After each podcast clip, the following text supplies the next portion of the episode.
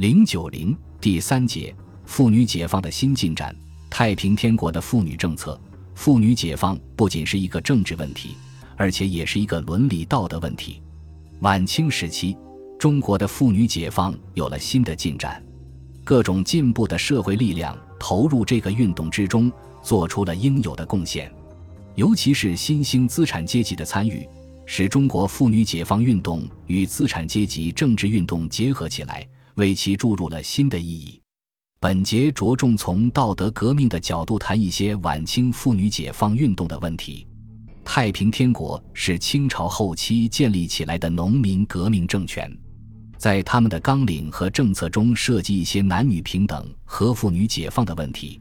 第一，提出了男女均等分配土地的方案。天朝田亩制度规定，凡分田照人口，不论男妇。算其家人口多寡，人多则分多，人寡则分寡，杂以九等，明确提出了分田不分男女、男女平等的问题。第二，禁止娼妓和买卖奴婢。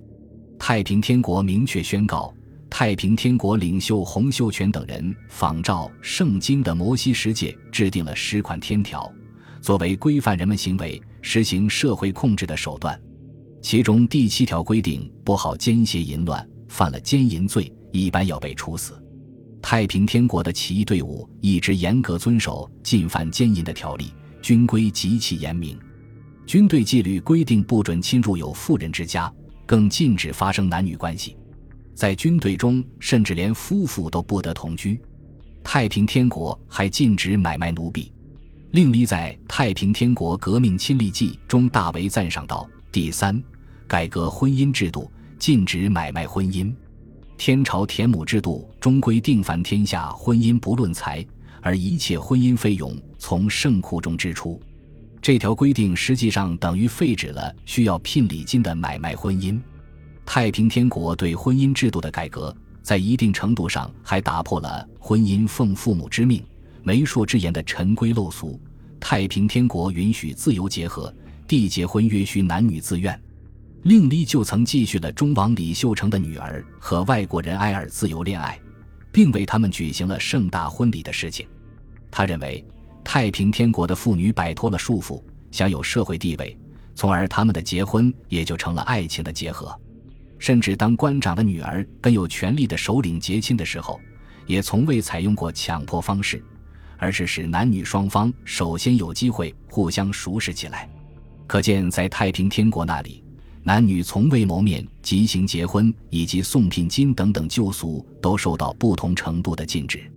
第四，严禁妇女缠足。太平天国的领导人洪秀全主张男女平权，提倡妇女天足。太平军进入南京，他下令妇女不准缠足，违者斩首。当时在太平军控制的地方，也确实厉行禁缠足。第五，设女官女科。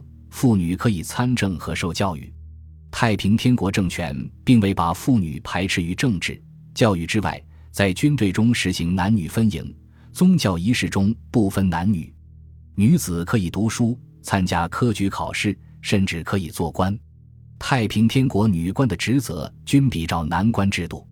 金田起义后，许多妇女投入了反清战斗。据文献记载，太平军女战士当腰横长刀。窄袖短衣服，骑马能怒驰，黄金赤其足，攀援岩石，勇健过于男子，说明在太平天国革命战争中，妇女起过积极重大的作用。太平天国政府实行的许多政策，确实也体现出妇女解放的精神。但是，由于太平天国政权是一个农民政权，特别是随着该政权定都南京后开始的封建化过程。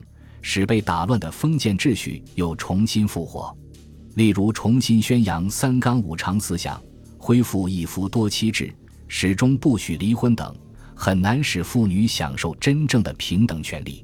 总体而言，太平天国的妇女解放措施在一定的程度上冲击了封建旧道德对广大妇女的束缚，表现了劳动人民要求摆脱封建压迫的愿望，具有积极意义。但是由于农民的阶级局限性，太平天国提出的妇女解放措施并未彻底实行，而且在总体水平上没有超出传统思想的范围，这使它的积极意义又大打折扣。